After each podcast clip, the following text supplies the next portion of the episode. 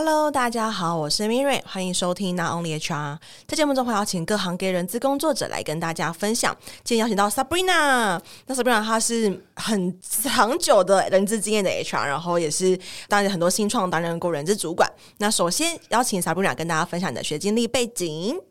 大家好，我是 Sabrina。那今天呢，就是先从我的学经历开始讲起嘛，对不对？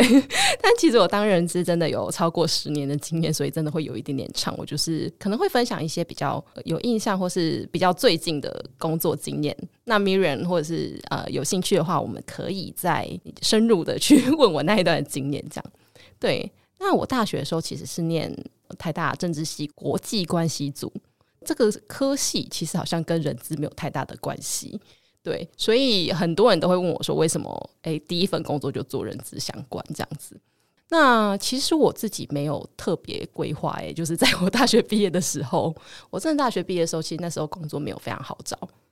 那时候诶，其实金融海啸过两三年。对，两年左右吧，所以其实工作真的没有到非常的好找，所以我真的是呃投了几个之后，然后有上的再来 选再说这样子。嗯，对，OK，这样听起来年纪很大吗？不会，不会，不会，不会，好像很久远。嗯、对对对对，所以其实那个时候有投可能业务相关或是人力资源啊。比较内勤相关，那时候其实可能可能只有理解到这样子，就是外勤跟内勤的工作。嗯，对。那我那时候是认为我可能自己比较适合做内勤工作，因为可能我行政文书方面的东西都很熟悉，比较可以想象这样的工作内容。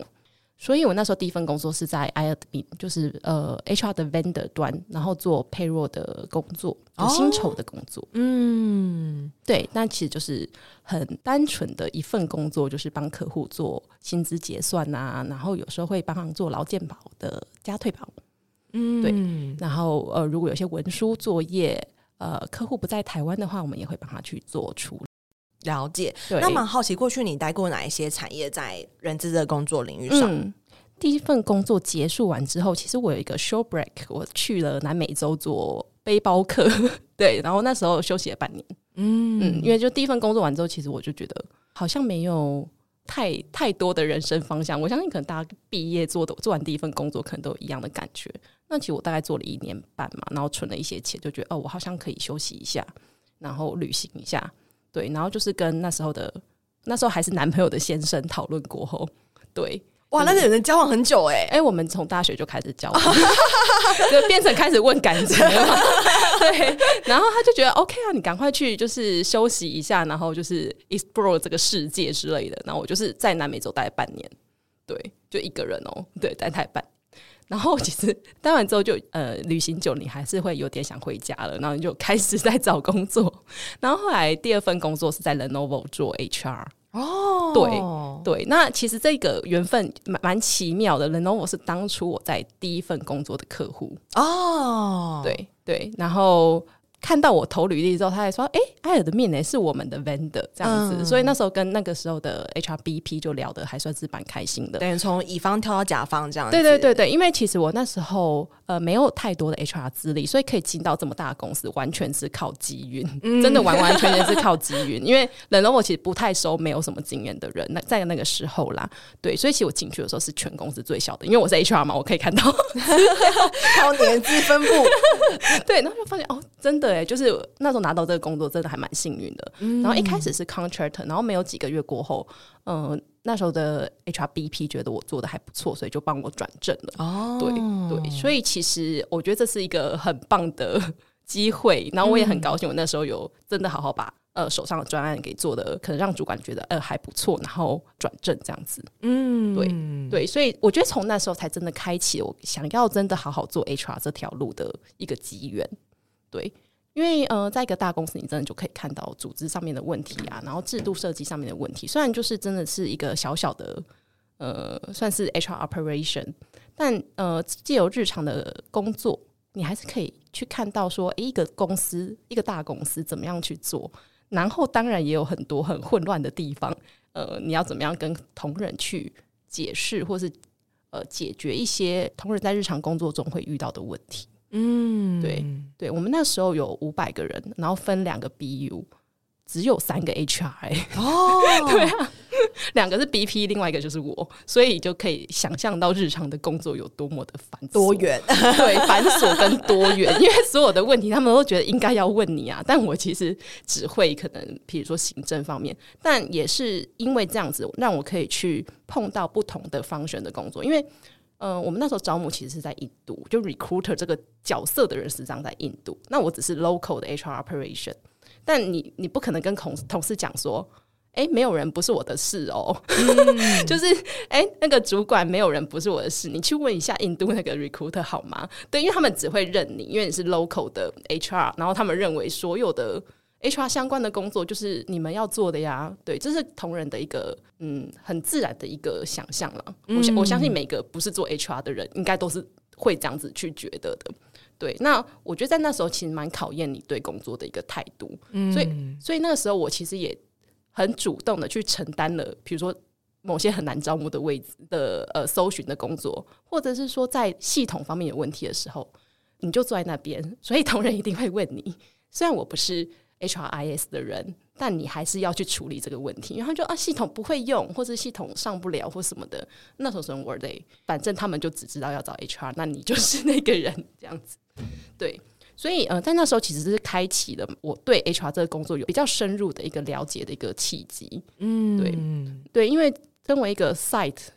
在大公司的 side HR，你要处理的东西真的是千奇千奇百怪，真的是千奇百怪。然后你的 function 的 HR 都在海外，嗯，对，我们那时候薪酬在新加坡，招募在印度，然后 HRBP 的老板在中国大陆这样子，然后你就会觉得，对，其实大部分问题都不是问我，其实事实上应该都不是问我，但所有同仁呃都会第一线找到你。来去帮他解决问题，然后奖金算错啊，或者是说，呃，奖金不知道为什么是这样发，然后这个钱是什么时候发？其实全部的问题都会来找你。嗯，像是一个 AO 的角色。嗯嗯，所以听起来就是这十几年，基本上 Full Function 的 HR，甚至包含乙方、甲方，就是 Sabrina 都是有待过的经验。对对对，嗯，呃，在等到我结束工作之后，因为那时候大概做两年半，然后其实你大概也会觉得想要换一个环境了。所以那时候有其他公司来 approach 我，然后最后我是选了 DDI 这间公司。对，他是做那个 consult，他做 consulting，但是很 focus 在就是 training, training 这一块。对，然后也是一个很知名、很优秀的美美国的公司。所以其实那时候能够进到这间公司，呃，我自己也是蛮兴奋的这样子。对，那那时候是去做 in-house HR，但呃，他们的 training 是。真的是呃，制度上面是非常的完善的，所以你即便身为 in-house HR，你也可以看到他们如何作为一个 consultant，呃，来去帮一些大公司做解决方案。对，例如说呃，他们在招募的环节上面会有一些 simulation 啊，就模拟的情境，然后那些那些问题，我觉得设计的都是非常的精良，因为它真的是按照呃一些心理学的原理。来去做设计，不是说不是不是像那种测验一样，你一看就会看到一个标准答案，然后会根据你的答案，然后再去分析你是哪一类型的人，适不适合这个工作。嗯，对。然后呃，其实呃，recruit 的过程，就我自己在 apply 这个工作的过程，他们一套的训练都已经很明确的可以在这个流程上展现。例如说，我可能需要考模拟面试，然后我需要考就是一些逻辑测验。在面谈当中，他们也是很有技巧性，或是很有怎么说呢？就是根据他们的心理学原理来去问的一些问题，嗯、就是行为面谈啦，对啊。所以听起来，呃，你的职涯其实就是乙方、甲方、乙方、甲方，好像交错的感觉，有点有点，就是从 admin，然后乙方，然后跳到甲方，然后跳到 DDI 是乙方，嗯、然后后来就到呃艾卡拉吗？嗯，后来是有到呃一间叫做。呃，Ansado 的公司，但后来被 Hitachi 买走。他是做捷运工程的，他在台湾负责的专案是三莺线跟那个环状线。哦，对，他是那个统包商。对，他后来是被 Hitachi 百分之百股份买走，这样子，嗯、所以他现在是 Hitachi Rail。对，嗯，对。那那时候就是也是做 Full Function 的 HR。对，那个时候其实真的比较像是一个人，然后要管很大的一个 site 的 HR。对，因为在台湾就真的只有我一个 HR。那呃，这份工作结束之后是在拍拖，就新加坡上拍拖。那也是在台湾是第一个 HR 这样子。然后后来才到艾卡，然后想要到 Bibo，。对，现在在 Bibo 是担任就是 Country Head，就对，嗯、到了 B 五段，对对，很难得就是可以当甲乙甲乙甲乙交错的一个 经历。哦，我现在回头看是觉得是一个很好的职涯啦，但其实当初我都没有特别去设计过。嗯，对我我其实没有真的特别去想说这一份工作做完哦，我应该要到乙方去历练了，或者是我这份工作完 我应该回到乙方了。对，对对，我其实没有这样子去特别去设计过我的职涯，但嗯、呃，我觉得很有一个可以给大家考虑的点是，如果你现在工作你真的觉得做的。开始得心应手了，其实就是你开始要想你要下一份工作的时候了。因为我那时候真的是觉得说，哎、我好像每天的工作内容已经开始有点点重复，或是已经开始有一点点让我觉得。可以讲无聊吗？就是真的有一点点无聊的时候，我其实就会开始想说，哎、欸，我还要在这边待多久？嗯，对。那我会好奇，就是你当初一毕业的时候，然后进到尔德密那边，嗯、你后来又进到就真的是甲方做 HR。那你从乙方跳到甲方，真的身份变成 HR 之后，嗯、那个工作内容和你当初原本的想象是一致的吗？嗯，那时候没有什么特别的想象诶，老实说，因为你看我第一份工作在埃尔德密嘛，然后。那个时候就是知道要怎么样算薪酬，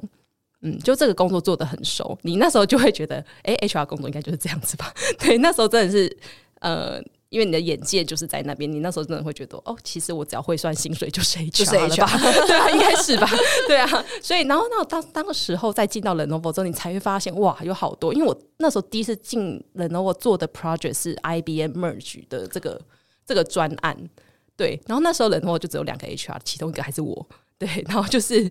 呃，所以我真的觉得那个 BP 非常的了不起，就是他一个人做了一个这么大的专，因为我真的是比较 support 在事务上的东西，所以你才会知道说，哦，原来你要跟员工沟通这么多，然后以及就是说，呃，连发 offer 都非常困难，因为那个年代没有什么线上签名。所以我是一份一份印出来耶，然后因为一式两份嘛，我要印一千份呢。哇，对，印表机都被我们操坏，你知道吗？坏掉是印表机这样子。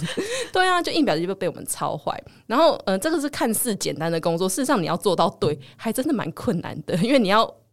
一字不差的，对，然后一个人不差的发送到他们的手上。所以那个时候是在行政事务方面，真的。练到了一个程度，嗯，对，所以其实现在看到很多东西，我就会觉得不太对，是真的是你日常呃很算是真的蛮高压，蛮高压去历练出来的，因为你真的不能有一一个字的差错，而且 over package 是很复杂的，因为他们可能在旧的公司有旧职，然后有什么呃。不一样的 compensation and benefit，然后跟新的公司其实又不太一样，所以那时候我印象非常的深刻。虽然是十年前，真的是十年前，就我还要做一个比较的表，然后去比较说这两间公司呃薪资福利的差异。因为你员工拿到那个 offer package 的时候，他必须要知道，嗯、呃，我的福利哪边有呃不太一样，嗯，然后公司会怎么补偿我？对，所以其实那时候。呃，才真的觉得说哇，这是一个很 很深的领域，就是又深又广的领域。那我好奇，嗯、当初会多呃，你这个就是你这个职位会试出，是因为有这个 IBN 并购的专案？对，其实是这个 project。哦，对，所以原本其实如果没有这件事情发生的话，就是只有一个 BP 在在台湾，因为那个时候只有五十个人上下。哦，对，因为那时候他们是只有 laptop 的部门，就是。嗯在在台湾啦，然后很少数的 mobile 的部门在台湾这样子，所以大概组成就是四五十人上下，对，蛮久远以前的事情。对，然后但是他们是并了一个有五百人的 BU 进来。嗯、对，那我好奇，当时你一接到这个专的时候，你的感觉是什么？因为你当初原本是在做培入的行政事务，嗯、然后所以你的想象就是，哎，HR 就做这个。可是其实你一进到甲方，你发现哇，一碰到一个就是很。罕见稀有的并购，然后其实在，然后重点是人数很多，对，对。不是那种十五人被被并掉，是，是多多加两个零，对 对。对，所以当时你的心境是什么？我还蛮好奇的，就等于说是一个冲击，想象应该蛮大的吧？那时候没有，那时候其实我真的没有想这么多，哎，我那时候就觉得哇，太好了，有工作了，那时候真的是这样想，然后也觉得说哦，五百人还好，因为其实我之前算薪薪资的时候。嗯，base 也是五百到一千，就是每个月处理的人头的数量，嗯、对，所以你一切都会觉得在你的想象当中非常的合理哦，对，就觉得哦很合理呀、啊，五百人还好吧，对，嗯、就是 只是那个五百人，你可能不只有要算他们的薪资，你开始要做一些呃日常的事务，然后员工会直接来找你问问题，嗯、对对对对，所以呃，然后你进去的时候才发现有点来不及了，跟我讲 就硬真的是硬着头皮把把它做完，因为你也觉得离开对那个 BP 很不好意思，对对，因为他真的非常辛苦，每天都是我们都在十一二点才下班，因为真的东西太多，你光文书就很多，然后更何况可能他还需要对嗯。两边就是，但但我两边的公司这么大的回报，IBM 没有找 consult 来做呃 HR 的处理吗？我觉得在 high level 可能有，可是其实最一般的行政事务，没有人，嗯，没有人会特别的 care，就觉得你本来就应该发 offer，你本来就应该做这些事情啊，这些东西不会有真的太 high high level 的人会去考虑到，嗯，对，所以那个时候呃要多一个 head count 其实很合理。我们觉得很合理，但我其实 跟 BP 聊过，他们是非常努力的去争取，才多到在 local 上面有这一个黑康。对，其实，在外商工作真的这一点是困难的。嗯，对对，所以因为我大部分工作经验都在外商嘛，所以我真的非常能够理解，就当时他们的辛苦。现在回想，真的就觉得很辛苦，因为就真的是 I B 那边有一个 BP，跟我们这边有一个 BP，就就这样子把它做起来。对，然后 high high level 可能偶尔会回到台湾这边来去关心布达，没有就是布达一些重要事项，就是类似那种员工大会这样子，布达一些文化上面或者重要的事项。我我相信在 high level 他们一定都有一些 consultant 来去做协助啊。但因为其实我们做的是最末端的，已经到行政事务，在我那个时候的 level 就是 要处理好这些行政的事务。对，然后在行政事务方面，你真的很难去跟老板解释说。哎、欸，我做不到啊！你说得出口吗？不行、啊，工具跟人力都不足。对啊，你说不出口啊。嗯、对啊，那我蛮想问，因为这个经验真的蛮特别，就是我觉得台湾本来就很少遇到这种大型工作。对，嗯、对，那当时有遇到什么冲突或是抗拒的呃员工的反应，这样子的情形出现吗？嗯。哎、欸，其实我刚刚已经讲了公司，所以我真的不太好意思讲太细的东西。Oh. 但其实一定会有，一定会有，因为因为真的会有，我觉得不到冲突，可是会有很多临时性的东西，因为人数 base 实在太大。就譬如说，嗯、呃，他一下接受这个 offer，一下又不接受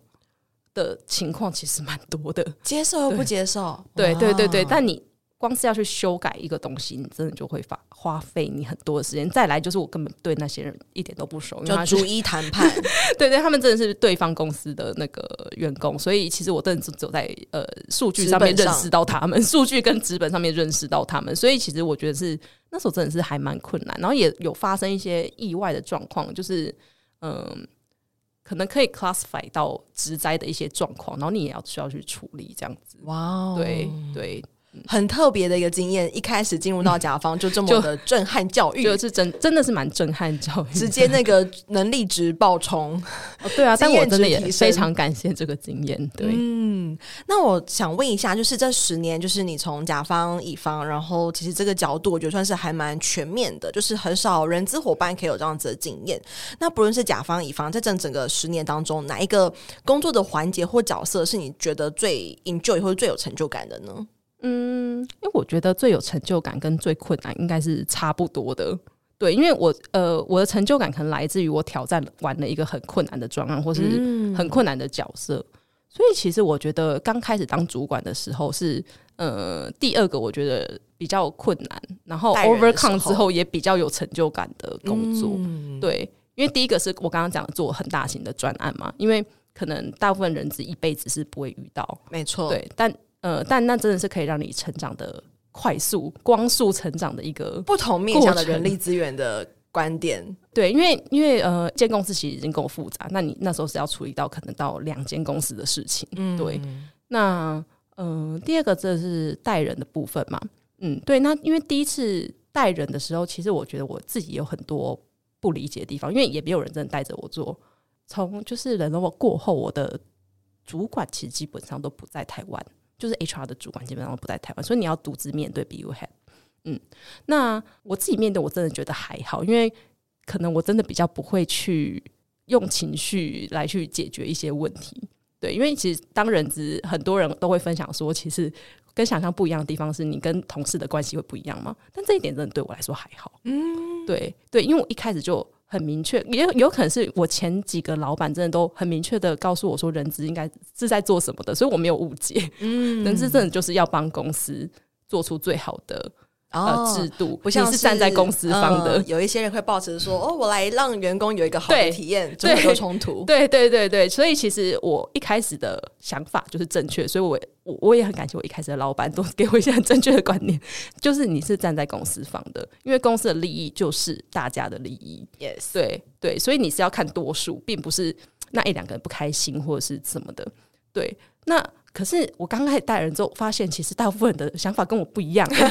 对，然后我不是一开始就意识到这件事情，然后我可能是因为发生过很多事情，就是呃，我的 member 可能发生过很多事情，我才发现说，其实他想法跟我不一样。就是那是最原始、最根本的那个出发点，就是在不同的起跑线上。嗯、对对对，因为他们可能我自己真的很少发生什么，比如说呃，跟同事聊天，然后不小心聊出什么哈，对，但是我真的觉得很多人会 啊，对他不是很明讲，可是。呃，人资不管你做哪个 level 嘛，那一定都多少比同事知道多一些，嗯，类似机密啊，或者是说呃，公司接下来的人力发展方向的一些政策。对，但呃，如果你真的跟员工的关系太近的话，你很难不在比如说喝酒啊、唱歌啊一些呃私下的活动当中透露出来。嗯，所以我那时候就处理过很多类似的问题。哇，这好真实哦，这真的很真实。所以当人资主管，可能呃，如果你自己调试心情不过来，你可能就会放弃这条路嘛。对，但因为我自己不需要调试这个心情，但你要帮别人调试这个心情是另外一件事情。这有可能在 recruit 的时候就筛选。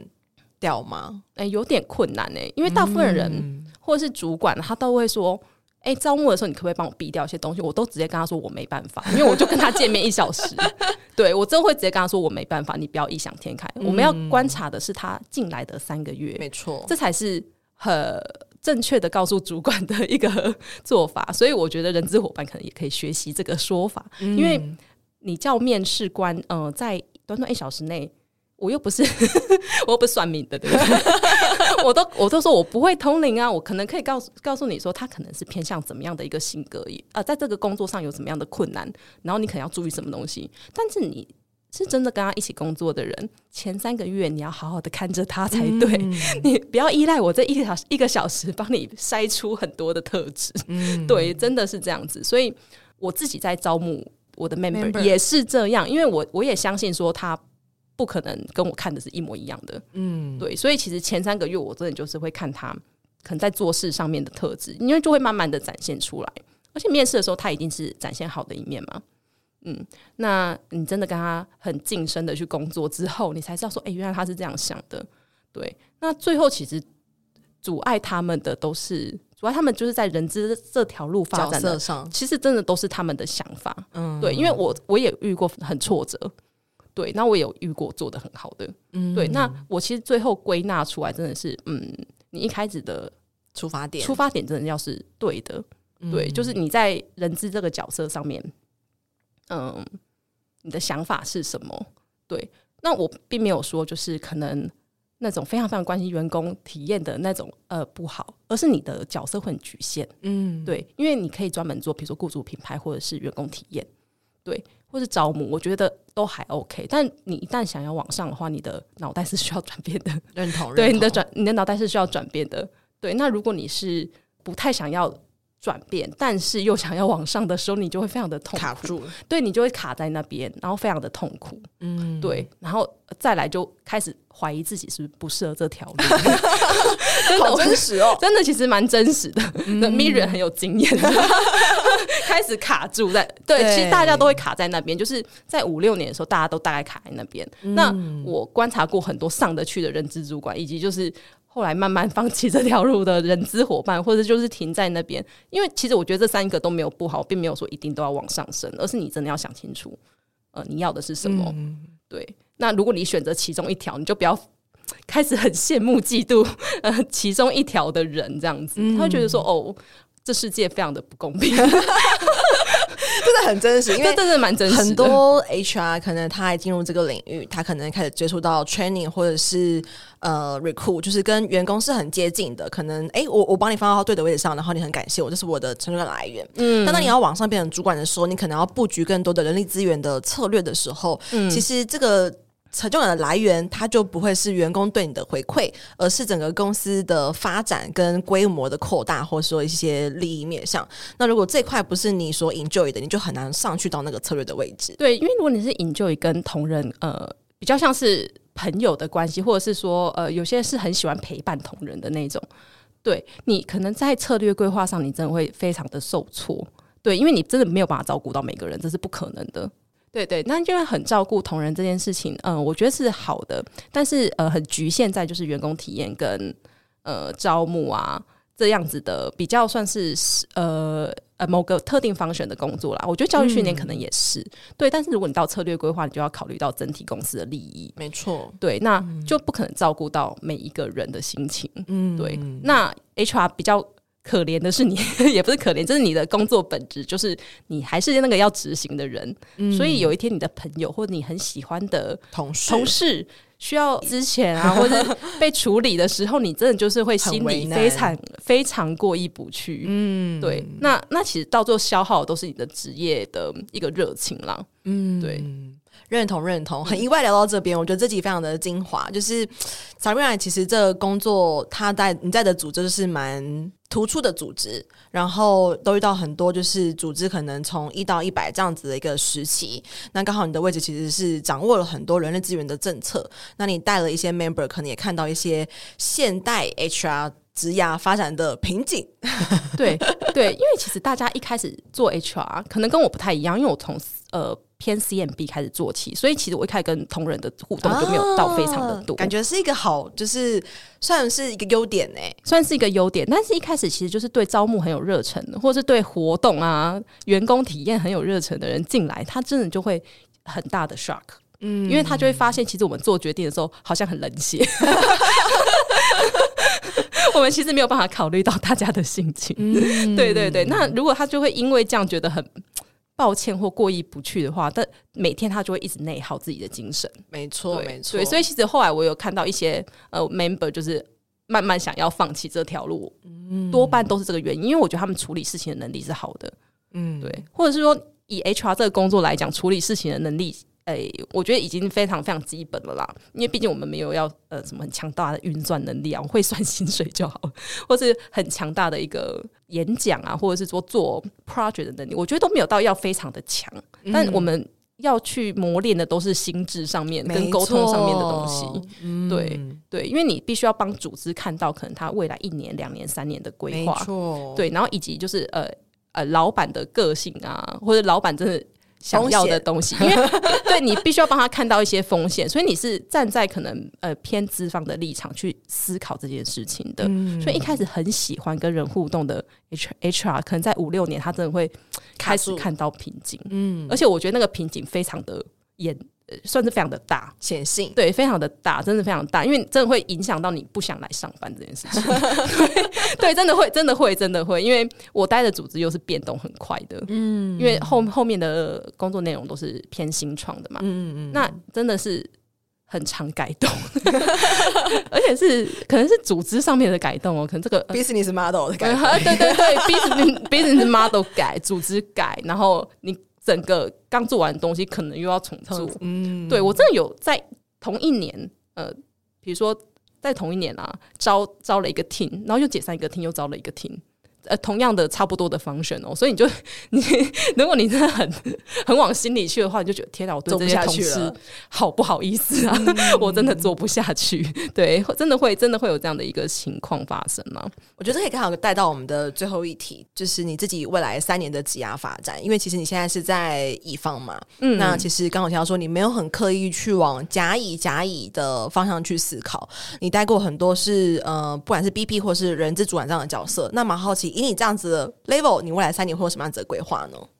嗯、呃，因为我刚刚跳到算是比较偏 BU head 的角色嘛，因为现在在就是呃 BPO 这边，呃做的工作真的比较像是呃业务主管，或是说呃这这个这个产品的主管，对对对，所以要考虑的东西跟以前当 HR 的时候其实不太一样了，算是不太一样了，因为你还是要主要考虑的业绩嘛。对，那对我来说也是一个很大的转变啦。所以未来三年，我可能还是会在呃业务上面去做多一点的琢磨吧。对，嗯、因为我曾经有想过，是不是不是说，哎、欸，其实三年后我要回去当 HR 主管或什么的，但我其实现在就没有特别的规划这条路。嗯，嗯对。那我想问，就是因为其实前面我们也有谈到很多，你对于诶 HR 的出发点跟他的职涯其实有很多的关系。那有提到说，其实你自己是 CMB 出身，你在 HR 这条路上比较不会有那个矛盾跟冲突点存在。所以最后我也想要就是请邀请 Sabrina，就是你可以以一个人资主管的角色，就是给未来他想要进入 HR 领域的伙伴一些建议吗？呃，诶，其实我觉得建议真的很困难啦，因为每个人真的不太一样。那呃，首先可能就是要去考虑到自己的特质吧。对，那呃，人资这一块领域的好处是它的深度跟广度，我觉得都是很足够的。嗯、然后在未来，我也觉得是不容易被呃机器人取代的一个工作，因为我们做大量的沟通嘛。那策略规划上面也是一个不容易被机器人去取代的工作。所以，其实如果有年年轻的同仁想要进到这个领域的话，我真的是非常的支持。对，但它的优点就是它的缺点，因为它有大量的沟通，所以其实你不太能够随意的跟同仁 有有过多的友情或是沟通。对，所以其实其实我觉得在心智上的磨练是蛮多的。嗯，嗯，这条线蛮难把持的，因为就是你在于诶呃沟通的时候你要亲切，然后你要协助同仁，但是你又不能够太友好。对 对，又不能让人家亲密感到误会，不能让人家感到误会，因为你有可能吃个饭，然后随便讲了一个什么主管的呃事情，那就传出去了。对对对对，这这就是对公司其实是一个很明显的伤害。对，那人人这同仁就是需要就是去注意到这一点。对，那我觉得对年轻的伙伴来讲是其实蛮困难的。对，所以即便我真的也看过很多这样的事情，我也。不太会去责怪吧，就是觉得说这这真的是蛮困难，对，因为能跨过人本来就很少，因为人是群居的嘛，所以他很很想要有一个共同共同体的感觉。但其实人资真的是很卡在中间，嗯，对，非常冲突，非常冲突的一个角色。对，他其实真的很卡在中间，你好像一方面要对同仁非常的亲切，然后要关心他们的体验，但你另另外一方面你要做呃比较困难的决策的时候呢，你又不能太偏向。呃，同仁的想法，嗯，对，非常好的建议，就是这也是呃节目以来比较少伙伴会看到，但我觉得是一个很真实，也是嗯。很必须要让想要当 HR 的人知道的，对，就是不是很多的梦幻泡泡，然后要让他们知道说，哎，其实还有这个呃很真实、很现实的点存在，尤其想要进入这个领域长久发展的话，嗯、那可能就要提早、尽早认识到这点，对自己来说比较好。对，嗯，对，就是因为呃，我也面试过很多。HR 的伙伴嘛，那其实很多人都会说他想做 HRBP 或者想做到主管。嗯，那那我觉得这个特质就非常的重要，因为嗯、呃，很多人资伙伴是讨厌吗？很不喜欢去接触，可能比较像是政治。办公室关系关系上面的这样这样的一个事情，因为他们可能解释为办公室政治吧，但我是念政治出身嘛，我真的是需要奉劝大家，有人的地方就有政治，所以你不可能去逃离这件事情。没错，对，然后尤其是 HR 是更不可能逃离。没错，因为在当人资主管的那几年，我就是晋升跟每一个 BU 的主管合作，那他们一定有他们的喜好。对、嗯，有他们的手腕，有腕，对，有他们的，有他们厉害的手腕，跟可能你比较觉得不那么公平的地方，这样子，对，嗯、对。那我最常听到我的 member 跟我讲说，哦，这件事情这样处理不太公平。可是事实上，公平真的是看你从哪一个角度去出发，嗯、对，因为对公司而言，对公司最好的决定就是公平，嗯，对，对。所以其实我常常跟他们说，其实这是从你的角度出发觉得不公平，对，但。从可能老板的角度出发，他觉得这样子最公平的。哎、嗯欸，我我想到一个例子可以分享，就我们之前在做 training 的时候，呃，很很有趣哦，因为其实它是一个跟绩效有关的事情，所以我们就是所有的同仁分组，然后呢，呃，大家去去看说要怎么样分这个绩效奖金。那中间当然会有一些呃，就是 A、B、C、D 啊，他们的比赛的状况怎么样什么的，对，然后呢。呃，那个 consultant 那时候是 DDI 的 consultant 来，他就说：“哦，你们会怎么样分这个奖金呢？”其实大部分人都想要均分，哦、就是很平均的分，或者是哦，给表现好一点的人多一点点。嗯，对。但如果你是表现好的人，对你的感受如何呢？觉得不公平对，对，其实是觉得不公平的。然后从老板的角度，老板的角度一定会认为说，因为那个表现好的人其实是比。其他的人突出非常多的，嗯，对，所以他其实大部分的钱要放在那边，嗯，对，因为其实你你到了一个 level 之后，你的薪水往上的那个程度不是什么加三趴五趴的，都是二十趴三十趴再加再抢人的，对，所以我跟老板一组，所以我们两个的共识其实是一样，然后其实我们就发现同仁跟我们的共识是不一样的，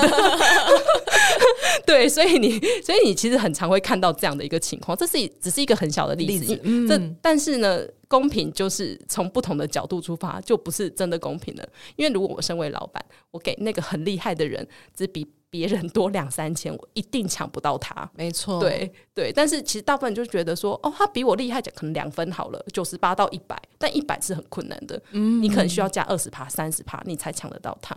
对，但其他人就会觉得比我多两三千，差不多吧。就是